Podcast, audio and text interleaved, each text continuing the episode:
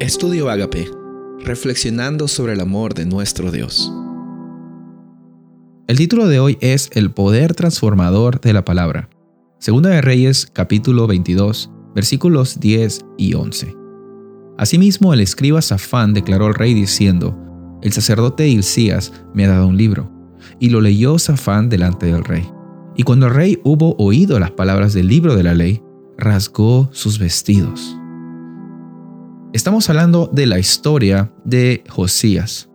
Tenía aproximadamente 25 años, uno de los reyes más jóvenes porque él empezó a reinar cuando tenía 8 años. ¿No te imaginas quizás un rey de 8 años? Dios puede hacer cosas imposibles si es que nosotros estamos dispuestos a descansar en Él. Dice la Biblia que el reinado de Josías fue un reinado que fue recto ante los ojos de Jehová. Y es algo común ver en el patrón de los reyes de Israel y de Judá, de que hubieron reyes que hicieron lo correcto e hicieron lo incorrecto ante los ojos de Jehová. Pero no se trata de la actitud y del comportamiento que ellos tuvieron, sino de la necesidad que ellos tenían de ser transformados y ser guiados por Dios.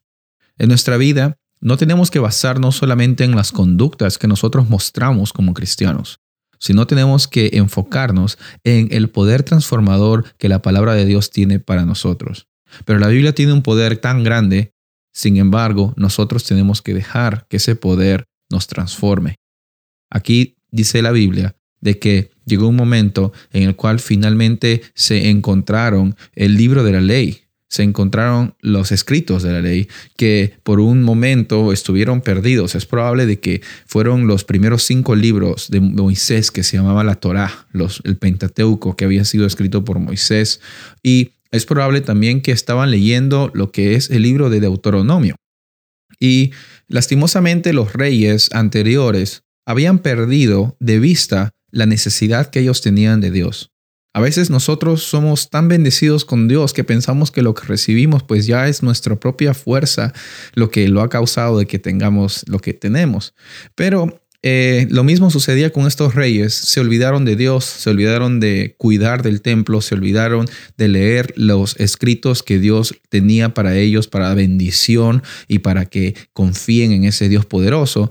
Y lo que hicieron es lo dejaron de lado, empezaron a adorar a otros dioses, empezaron a hacer lo que ellos querían y pensaban que era lo mejor. Y así es el ser humano, así somos nosotros.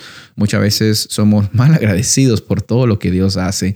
Y en este momento tenemos quizás que dar una pausa, decirle gracias Dios.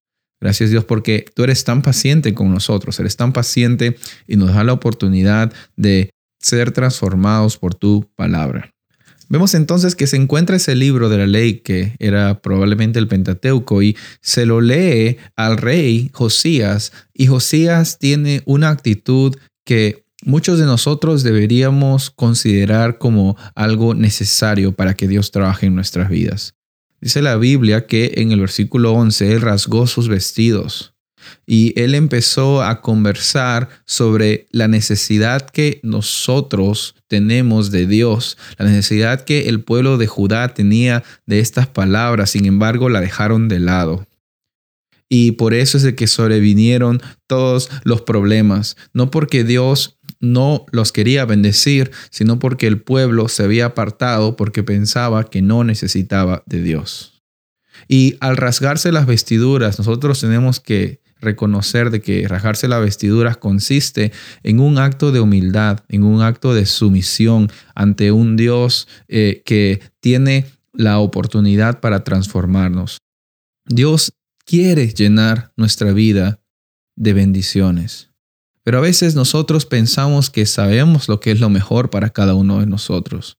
Que sea nuestra actitud y nuestro sentir como el sentir de Josías que Dios nos ayude a reconocer en su palabra ese poder transformador y podemos con eso llegar a ser más que vencedores e instrumentos del amor y la esperanza donde quiera que vayamos.